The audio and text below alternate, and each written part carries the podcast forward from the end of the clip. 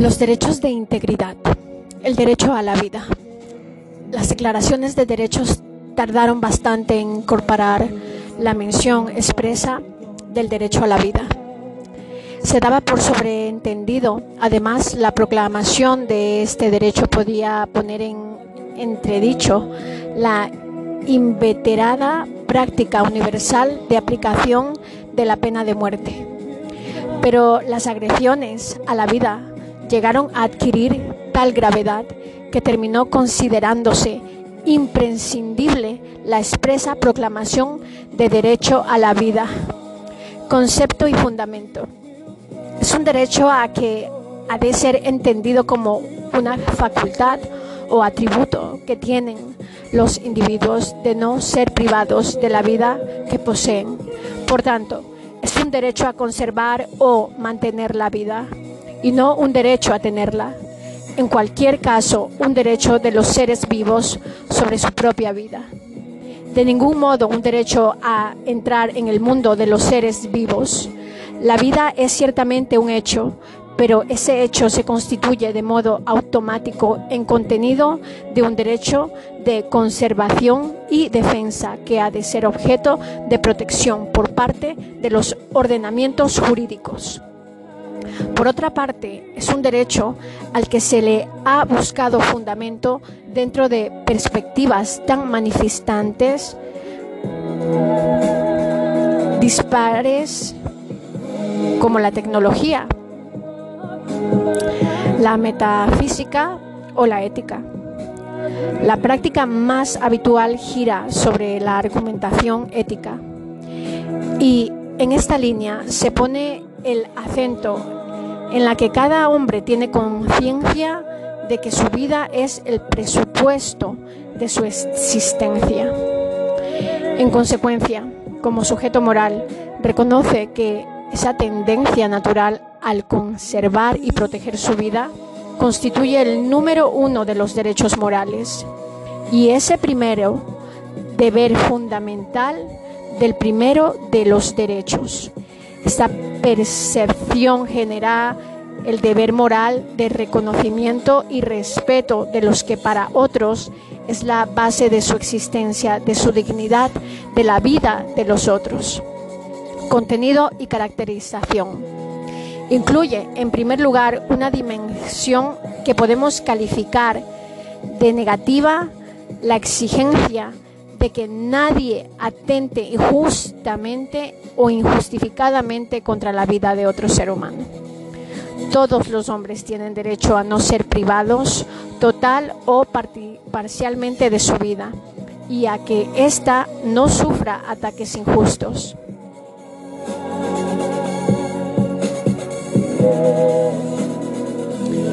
En segundo lugar, incluye una dimensión positiva y que se proyecta en dos niveles complementarios. En el primero, el derecho a la vida incorpora la exigencia de que la organización social la que pertenece cada individuo proteja su vida contra cualquier ataque ajeno. El segundo, de este derecho incluye también la exigencia de que la organización social provea a los individuos de las asistencias necesarias para su subsistencia. En cuanto a su caracterización, es verdaderamente un derecho primario y radical por cuanto es el camino que permite acceder al disfrute de todos los demás derechos humanos. Por eso este derecho ha de ser considerado como radicalmente inderogable, en el sentido de no poder ser suprimido o suspendido legítimamente. Ha de ser definido también como inalienable. Porque ningún sujeto puede disponer nunca de la posibilidad de transferir a otros su derecho. Y ese dudoso que sea indisponible y es dudoso que sea indisponible, pues en la actualidad puede apreciarse la posibilidad de que aparezcan algunas situaciones fronterizas, como cuando alguien se pone en lugar de otro, se elige la eutanasia consentida o aparecen las decisiones suicidas. Está claro que ni siquiera el derecho a la vida es absoluto. Supuestos en los que el deber de respeto a la vida ajena queda neutralizado, como en la defensa de la vida, la integridad y la libertad propia o ajenas. Algunas situaciones difíciles, el control de la natalidad, el punto central y primario de la discusión si el nuevo ser sea cigoto, embrión o feto, es o no es. Además, hay otro punto cuya aclaración tiene importancia. Si puede haber motivos o circunstancias que sean capaces de justificar la interrupción activa de la vida, Puede establecerse entonces los criterios generales de orientación. El ser que se está gestando no es persona, supuestamente. Este ser es ya persona humana. Segunda. Artículo. Solamente en el aborto terapéutico caben motivos suficientes de justificación no en el aborto ético o en el eugenésico. Ninguna posible motivación aislada ni el conjunto de todas ellas tendría tanto peso como las exigencias derivadas del derecho a la vida.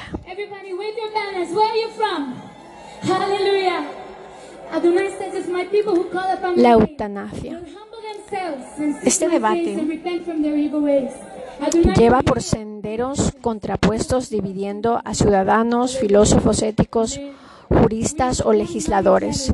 Son múltiples los problemas teóricos que el debate plantea y ni siquiera recurriendo a la socorrida distinción entre eutanasia negativa y eutanasia positiva se llega a una solución a favor de las actuaciones que ayudan a celebrar la muerte. Se esgrimen los siguientes argumentos. El derecho a la vida incluye la plena disponibilidad de salida, por lo que el enfermo está legítimo para interrumpir su existencia cuando la, le parezca oportuno. Es preferible morir con dignidad lo único que hace es adelantar el momento de la muerte inevitable o inminente. La colaboración en la eutanasia no es sino merecedora de gratitud por parte del enfermo terminal y por parte de la sociedad. En conclusiones, radicalmente opuestas están las siguientes posiciones. La vida es un bien jurídico indisponible. Cualquier vida es inmensamente más valiosa que la muerte.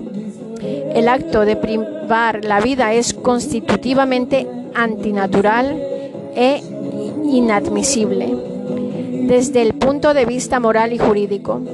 Hablar de enfermedad irreversible, de muerte inevitable, es una falacia. Siempre existe alguna posibilidad. La pena la pena de muerte. En la actualidad está aplicada ampliamente consolidada la convicción de que es un castigo irracional, radicalmente inadmisible. Esta forma de posición mayoritaria no ha logrado que la pena de muerte sea abolida. Ni siquiera ha impedido que algunas sociedades que habían eliminado de sus códigos penales este castigo se lo replanten o prosigan debatiéndolo. Por otra parte, han exigido, han extendido siempre pensadores que no ven contradicciones definitivas en la tesis de la legitimidad y utilidad de la pena de muerte.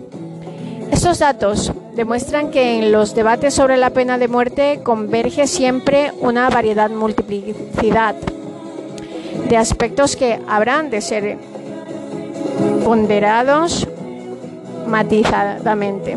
La guerra, el reconocimiento del derecho a la vida, hacer recaer el Estado el deber primario de respetar y proteger la vida, la legitimidad de los actos de guerra y de las propias guerras, ha preocupado a filósofos éticos y políticos de todas las épocas. En la actualidad se extienden de forma acelerada las actitudes favorables a la paz y la posición frontal y sin condiciones a la guerra. Punto obstante, si puede establecerse el criterio general de que, salvo en casos de legítima defensa, el Estado no puede arriesgar en la guerra la vida de sus propios ciudadanos ni tampoco de los ciudadanos de otros estados. El derecho a la integridad física. Es a todas luces complementario del derecho a la vida y es obvio, por tanto, que sea proclamado conjuntamente con él, como hace nuestra Constitución española en 1978. Las declaraciones supraestatales de derechos, sin embargo, no suelen mencionarlo de modo expreso. Delimitación conceptual. Su contenido ha de estructurarse en forma a la exigencia de respeto y protección de todos el equipamiento físico, biológico de que dispone cada individuo para realizar sus propias actividades vitales. Esto plantea muchos problemas teóricos y prácticos, ya que parece excluir la licitud de muchas actuaciones que son consideradas a menudo como imprescindibles para la conservación o recuperación de la salud o de la vida misma. Amputaciones, transfusiones, trasplantes, implantes. Cualquier agresión a esa integridad tendrá el amparo de la legitimidad ética y jurídica, siempre que concurra alguna de estas dos condiciones el interés vital del sujeto o su libre aceptación. Si se parte del principio del interés vital objetivo, cualquier intromisión que contribuya a la protección de la vida estará avalada por la licitud jurídica, incluso por algún tipo de obligatoriedad, mientras que si partimos del principio de que el derecho a la integridad tiene como fin el de poner a disposición del individuo la protección de la misma integridad frente a ataques ajenos. La elección del sujeto debe ser decisiva. Por eso nos encontramos ante un gran grupo de ambigüedades. El derecho a la integridad como el derecho básico a la vida impone a la organización social junto al deber negativo de no atender contra ella. El deber positivo de protegerla de cualquier peligro o agresión. La libre iniciativa de los sujetos en la disposición de su propia integridad puede verse limitada por las exigencias derivadas del principio de protección de los intereses generales, de modo que este principio podría actuar como razón suficiente para impedir determinados actos de autodisposición. Integridad física y trasplantes. Funcionan aquí los criterios ya examinados anteriormente.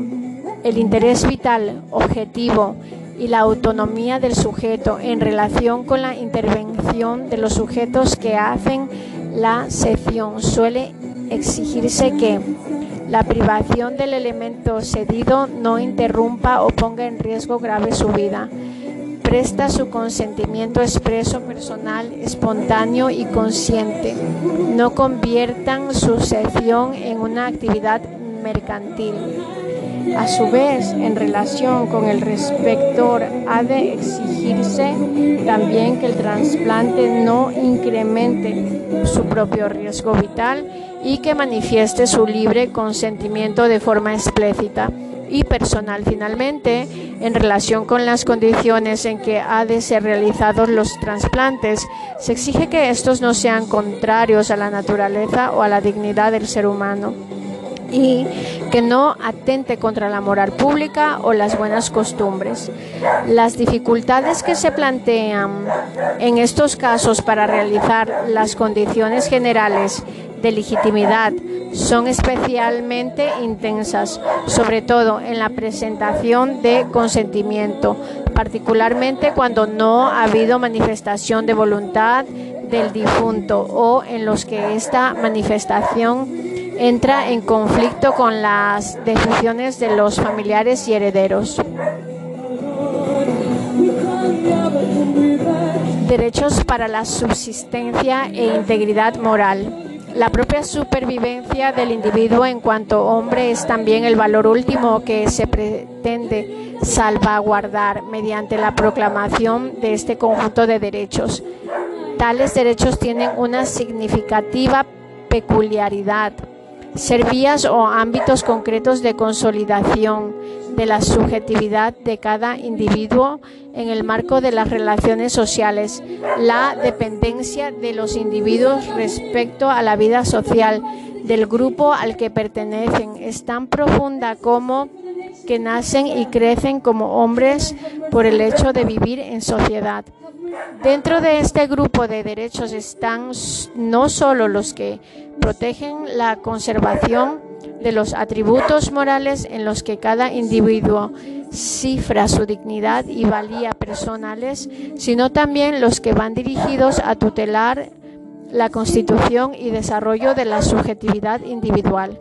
Dentro del marco de la vida social han de ser incluidos ha sido agrupados en torno a, a tres núcleos doctrinales, derechos de, de, identidad personal, derechos de integridad moral y derechos de intimidad. Los derechos de intimidad personal, los disponibilidad de un hombre propio, y la posibilidad de poseer y conservar la, ciudadanía de algún Estado y el reconocimiento de la propia personalidad jurídica.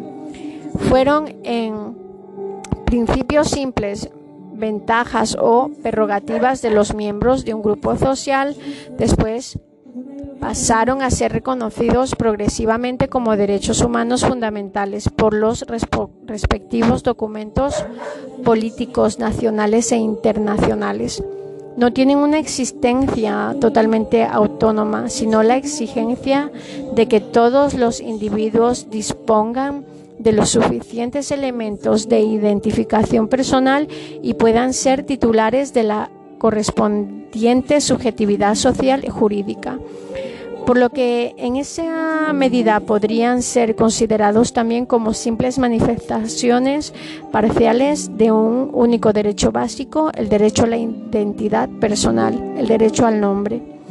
El nombre ha sido una especie de signo símbolo mediante el que se representaba toda la personalidad del sujeto designado en consecuencia, ha sido también uno de los valores que la organización social debía salvaguardar.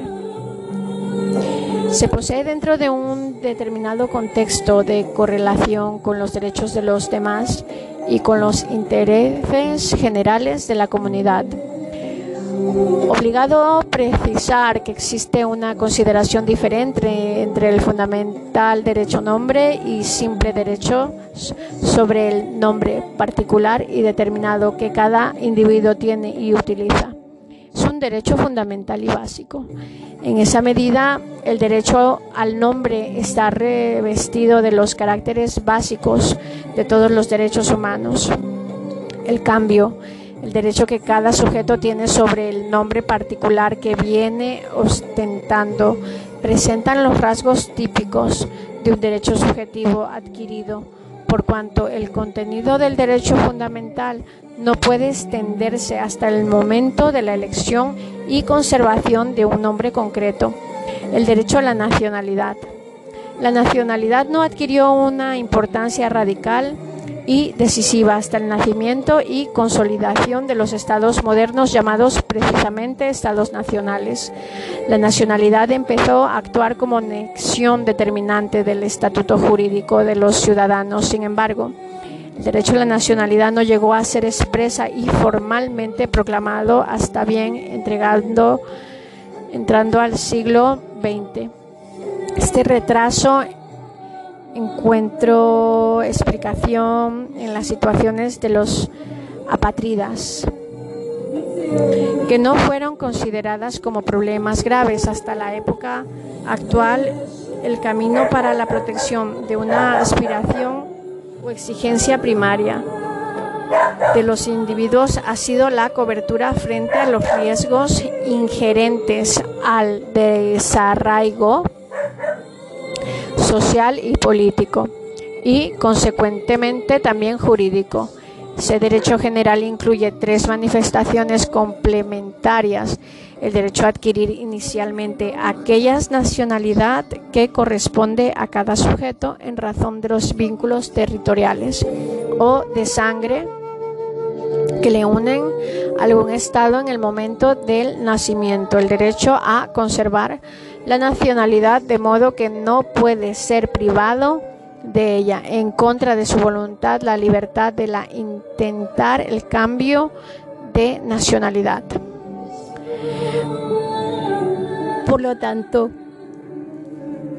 es el significado que la nacionalidad tiene para la determinación del estatuto jurídico que los individuos lo que deciden es, en última instancia, el alcance del derecho a la nacionalidad.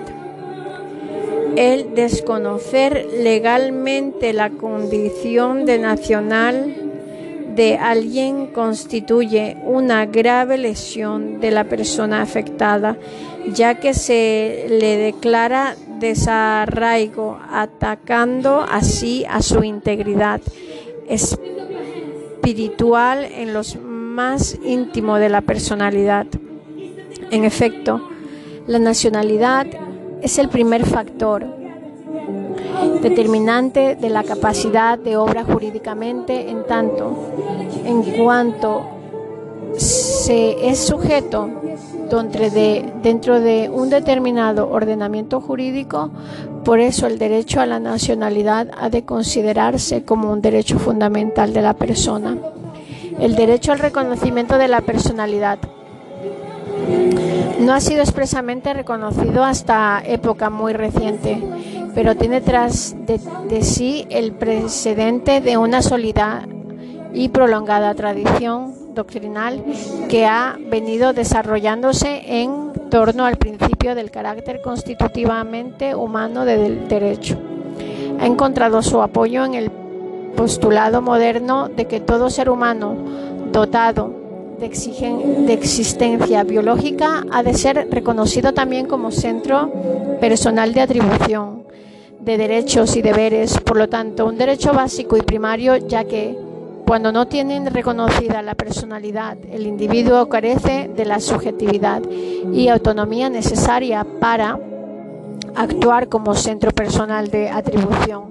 Así queda reducido a la categoría de mero objeto de las relaciones y de su regulación, sin posibilidad de actuar como sujeto titular de tales relaciones. Mediante el reconocimiento de la personalidad no solo de garantiza no solo se garantiza la presencia activa en el ámbito de las relaciones jurídicas, sino también la titularidad de una posición jurídica amparada por un deber general de respeto, de modo que el derecho atribuye a cada individuo una protección que es incluso más amplia que la correspondiente, los múltiples derechos de la personalidad, puesto que tales derechos no agotan totalmente los aspectos la personalidad que exigen ser protegidos, los derechos de integridad moral, del mismo modo que ha sido reconocido el derecho a la integridad física. Parece que debería ser proclamado también el derecho a la integridad moral en cuanto a exigencia radical de respeto del patrimonio o equipamiento espiritual que constituye el perfil de la personalidad social de cada uno, el derecho al honor. El honor es un concepto complejo relativo. El complejo puesto que hay varios tipos de honor en un mismo sujeto civil, político y profesional, comercial, etc. Y es también un concepto relativo. En primer lugar, porque su contenido y alcance concretos dependen de la escala de valores vigente en cada sociedad. Y en el segundo lugar, porque se determina según la consideración de los demás miembros de la comunidad o grupo social tienen del sujeto interesado. Nadie está excluido, en principio, de la tutela de derechos al honor, ni siquiera aquellos sujetos de mala reputación. También ellos tienen derechos al honor.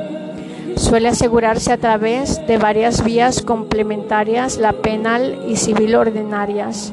El procedimiento basado en los principios de preferencia y sumariedad, la del recurso del amparo ante el Tribunal de Garantías Constitucionales y la de los tribunales internacionales de derechos humanos. El derecho a la rectificación se trata de la posibilidad de defender la propia una reputación contra cualquier información mendaz o e inexacta. Esta posibilidad se consagra con el nombre de derechos de rectificación. Otras denominaciones como derecho de respuesta, derecho de contestación, derecho de réplica o derecho de aclaración. Tiene un contenido básico, facultad que se reconoce a los ciudadanos de hacer legalmente un medio de comunicación cuando se sientan afectados por una información falsa o inexta publicada por ese medio para incluir una nueva información suya que corrijan, neutralice rectificando los efectos negativos producidos por la información primera. Se trata de una manifestación particular de derechos fundamental que toda persona tiene a proteger su integridad moral y a intentar, en consecuencia, que su reputación y buen nombre se mantenga indemnes. Suele exigirse a este respecto que la información difundida se refiera a hechos y sea inexacta la divulgación de los hechos. Pueda causar algún tipo de perjuicios. La persona que ejercita el derecho haya sido aludida en la información. La rectificación de ajuste a los requisitos de forma, contenido, extensión y plazos, los derechos de intimidad, se trata de una facultad puesta en servicio de los individuos para conseguir que los ámbitos reservados de su propia vida se mantengan cerrados al conocimiento público. Es un derecho general destinado a, observar e integrar los tradicionales derechos a la vida privada, la inviolabilidad del domicilio y a la inviolabilidad de la correspondencia, la inviolabilidad de la vida privada, la principal dificultad para delimitar el contenido de este derecho radica en la determinación de los que ha de entenderse por vida privada. Puede caracterizarse como aquel ámbito o esfera de la existencia de cada uno de está reservado a un exceso exclusivo del propio interesado, no pudiendo inmiscuirse nadie en él sin ser expresamente autorizado. Es decir, actúa como una pantalla que protege el sujeto de cualquier actividad orientada o espiar, vigilar o acosar la parte privativa de su vida. La protección de la vida privada no puede ser ilimitada y absoluta. Existe también un derecho a la sociedad a tener conocimiento de todos aquellos aspectos de la vida de sus miembros que son imprescindibles para la conservación de la organización social y para el desarrollo adecuado de las relaciones sociales. El bien común es pues uno de sus límites inmediatos, pero también puede actuar como límites, según sea el caso, los derechos fundamentales de los demás y las exigencias de seguridad y orden público. La la habilidad del domicilio. Equivale a la prohibición radical y general de acceder al interior de un domicilio ajeno, entendiendo por tal aquel lugar o espacio circunscrito que esté destinado a servir de residencia o habitación estable y privativa de uno o varios individuos, así que el elemento que define la condición de domicilio es la intención del morador de habitar el lugar como ánimo de reserva y de exclusión del acceso de otras personas. En este sentido, el criterio determinante del carácter y el alcance del domicilio es la vinculación que existe entre el lugar entre el lugar de habitación y la dignidad e intimidad de los moradores. Y eso porque el bien jurídico protegido no es tanto la propiedad cuanto la, dignidad personal, dignidad que exige al respecto, a el respecto al espacio material, donde desarrolla la mayor parte de su vida y su intimidad, tanto individual como familiar. El contenido fundamental de la inviolabilidad del domicilio consiste en la reserva o prohibición de acceso a la vivienda de otro, prohibición que no es nunca absoluta, ya que existen diversas situaciones en las que los agentes de la autoridad a los propios ciudadanos particulares pueden entrar en el domicilio ajeno y al margen incluso en contra de la voluntad de sus moradores. Así, cuando se intenta evitar un daño grave a los moradores, a un tercero o a sí mismo, o cuando se hace para prestar algún servicio humanitario, para ayudar a la justicia. En la actualidad pueden darse otras manifestaciones de intromisión no autorizada. La apoyada en aparatos ópticos electrónicos que permiten conocer desde lejos los actos de los moradores dentro de su domicilio. La correspondiente regulación sigue conectando la violación del domicilio con el acceso físico del individuo sin la autorización del morador. Además, hay que resaltar que el titular genuino del derecho a la inviolabilidad del domicilio es siempre el sujeto que lo ocupa en calidad del morador, con independencia de cuál sea el título jurídico que ampara su posición y de que sea persona física o jurídica. Por eso, el ocupante legítimo del domicilio puede ejercer su derecho incluso contra quienes, teniendo algún título sobre el correspondiente espacio habitado, no tengan el carácter de ocupantes actuales en calidad de moradores. La, inviolabilidad de la correspondencia. Es un principio que consiste en afirmar la exigencia de que ningún sujeto distinto al remitente y del destinario tenga acceso al contenido de las comunicaciones postales, en contra de la voluntad de los sujetos directamente interesados. Se pretende garantizar, ante todo, la libertad y el secreto de comunicación del pensamiento, solo para salvaguardar la fluidez de las comunicaciones y la tranquilidad y confianza de los ciudadanos y también para asegurar el respeto a la libertad y dignidad del ser humano en cuanto protagonista de la comunicación epistolar. El bien protegido es el secreto del contenido de la correspondencia. La doctrina acepta sin demasiada resistencia la legitimidad de varias excepciones a ese derecho. Existen algún desacuerdo sobre si lo que se protege es solamente el autor remitente por son también los destinatarios, incluso los terceros. Parece, sin embargo, bastante claro que la intimidad del destinatario está generalmente tan afectada por la correspondencia como la del remitente, por lo que ambos deben ser considerados titulares directos del derecho a sí mismo en aquellos casos en los que el contenido de la correspondencia se refiere a terceras personas estas también son titulares del derecho a la inviolabilidad.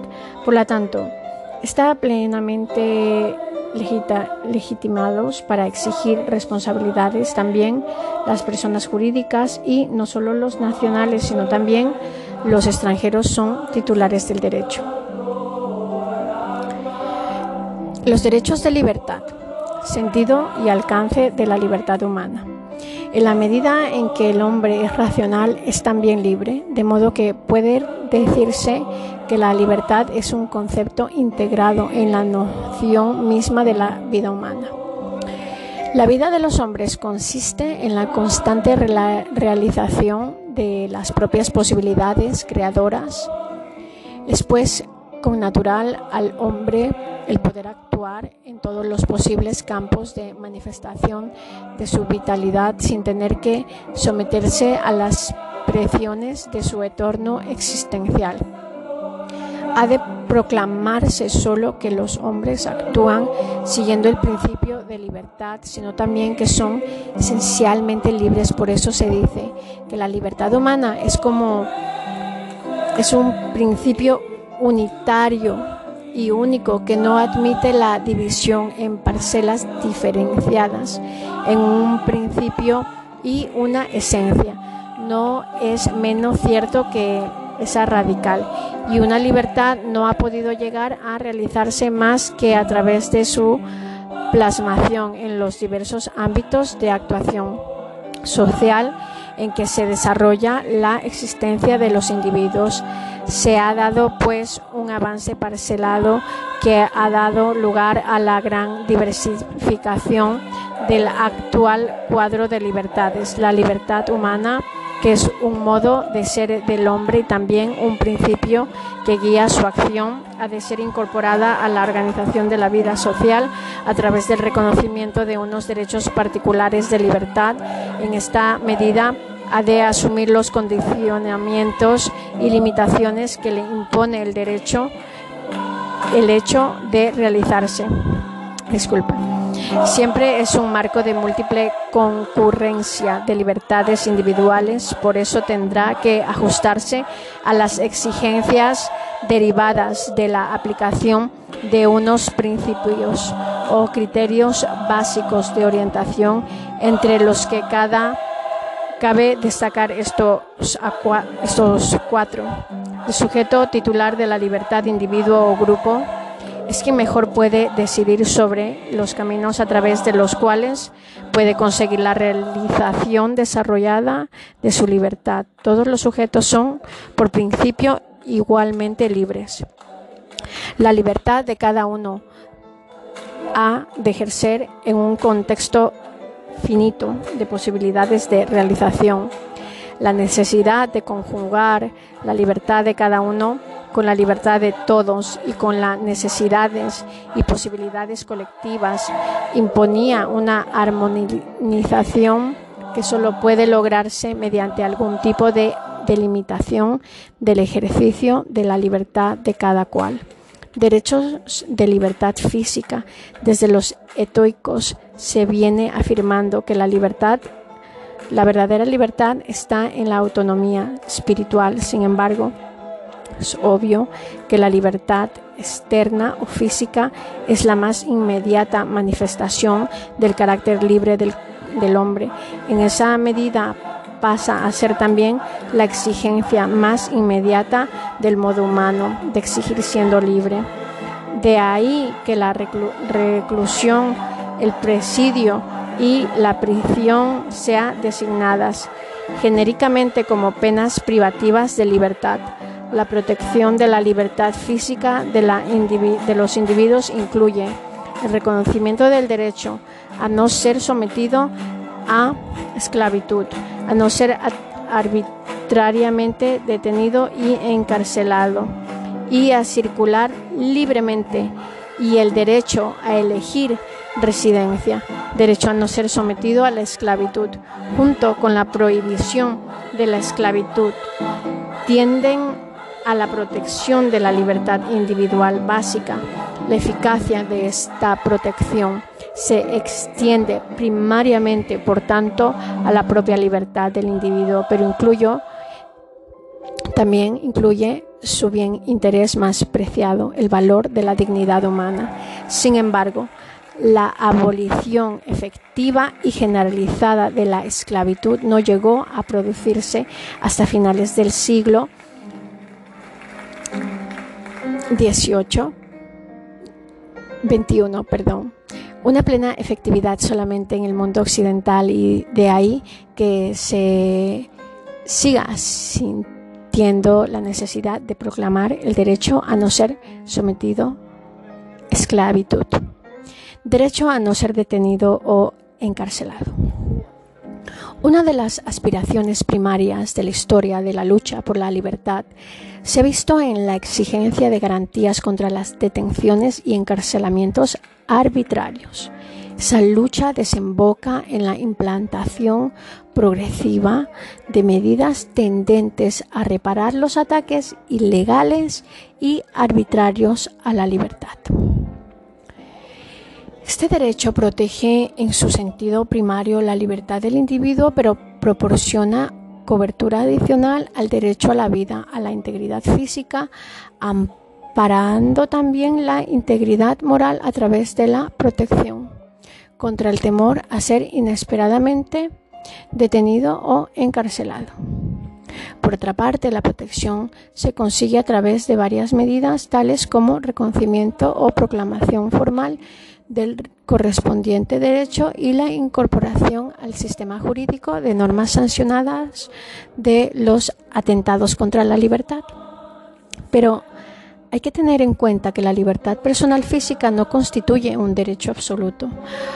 Toda sociedad comporta la existencia de un derecho general de reprensión y en especial los derechos de los demás y el bien común actúan como fuentes legitimadoras para el recorte de la libertad individual.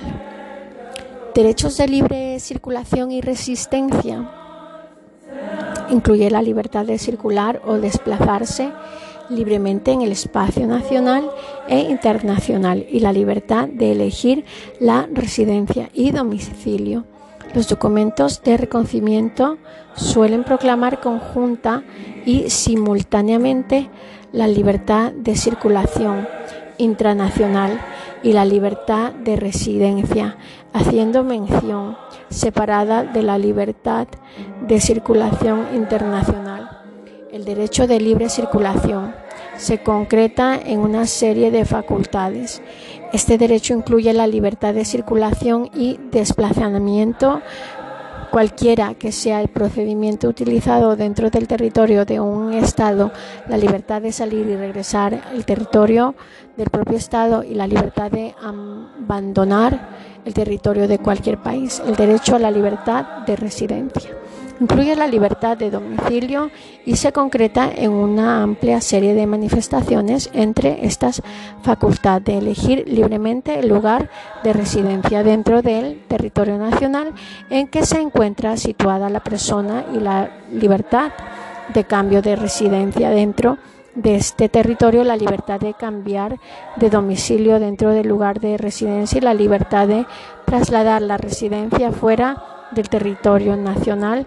Esta libertad ha tenido siempre una notable vinculación a las preocupaciones e intereses de carácter laboral y económico. Por eso, uno de sus aspectos más acusados es el, el de funcionar como célula social de trabajo producido y acumulación de riqueza y eh, en, este sentido donde se conecta directamente a veces con la libertad de elegir el lugar del trabajo.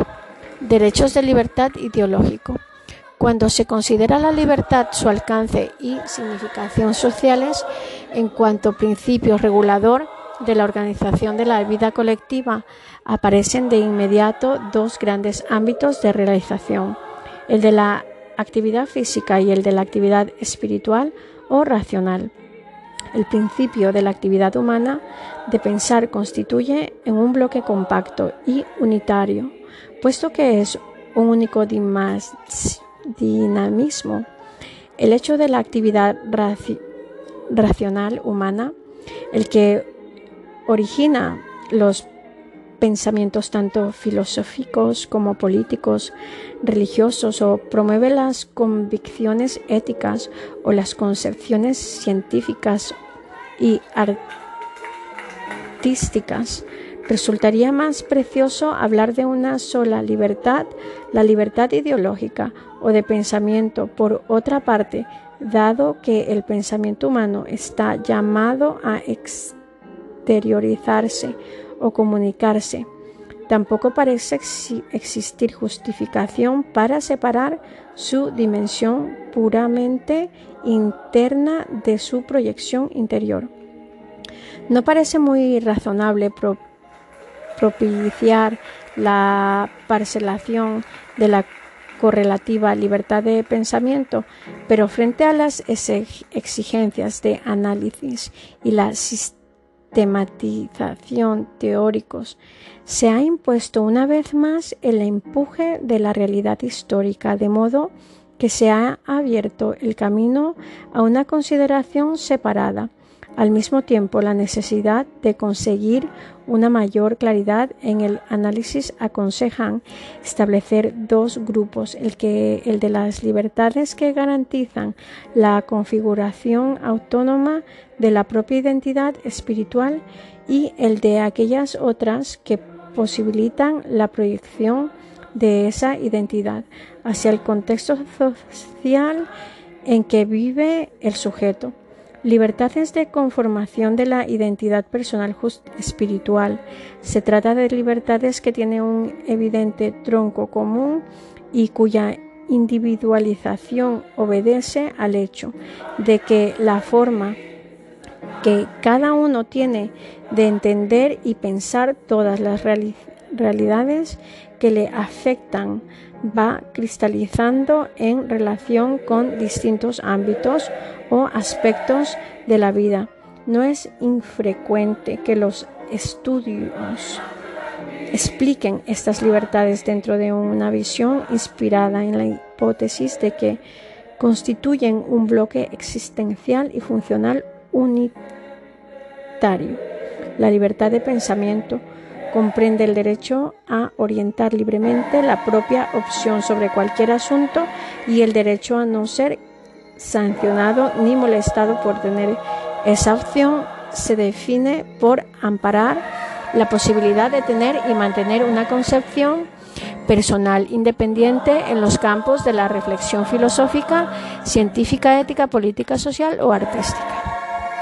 Equivale a la libertad científica y es por tanto un derecho cuyo campo de realización queda siempre enmarcado por la propia intimidad del sujeto pero este derecho no tendrá sentido si no estuviera conectado con él.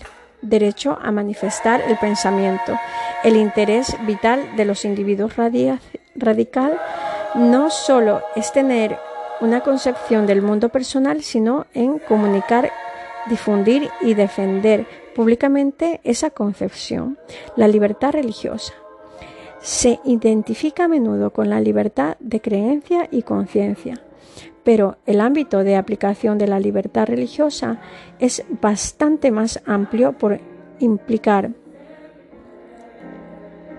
algo que no incluye.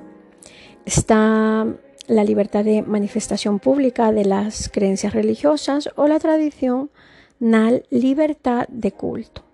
Este punto de partida solo incluye la libertad de abrazar cualquier religión, sino también a la de no adherirse a ninguna y la de ser en esta materia escéptico, agnóstico o ateo.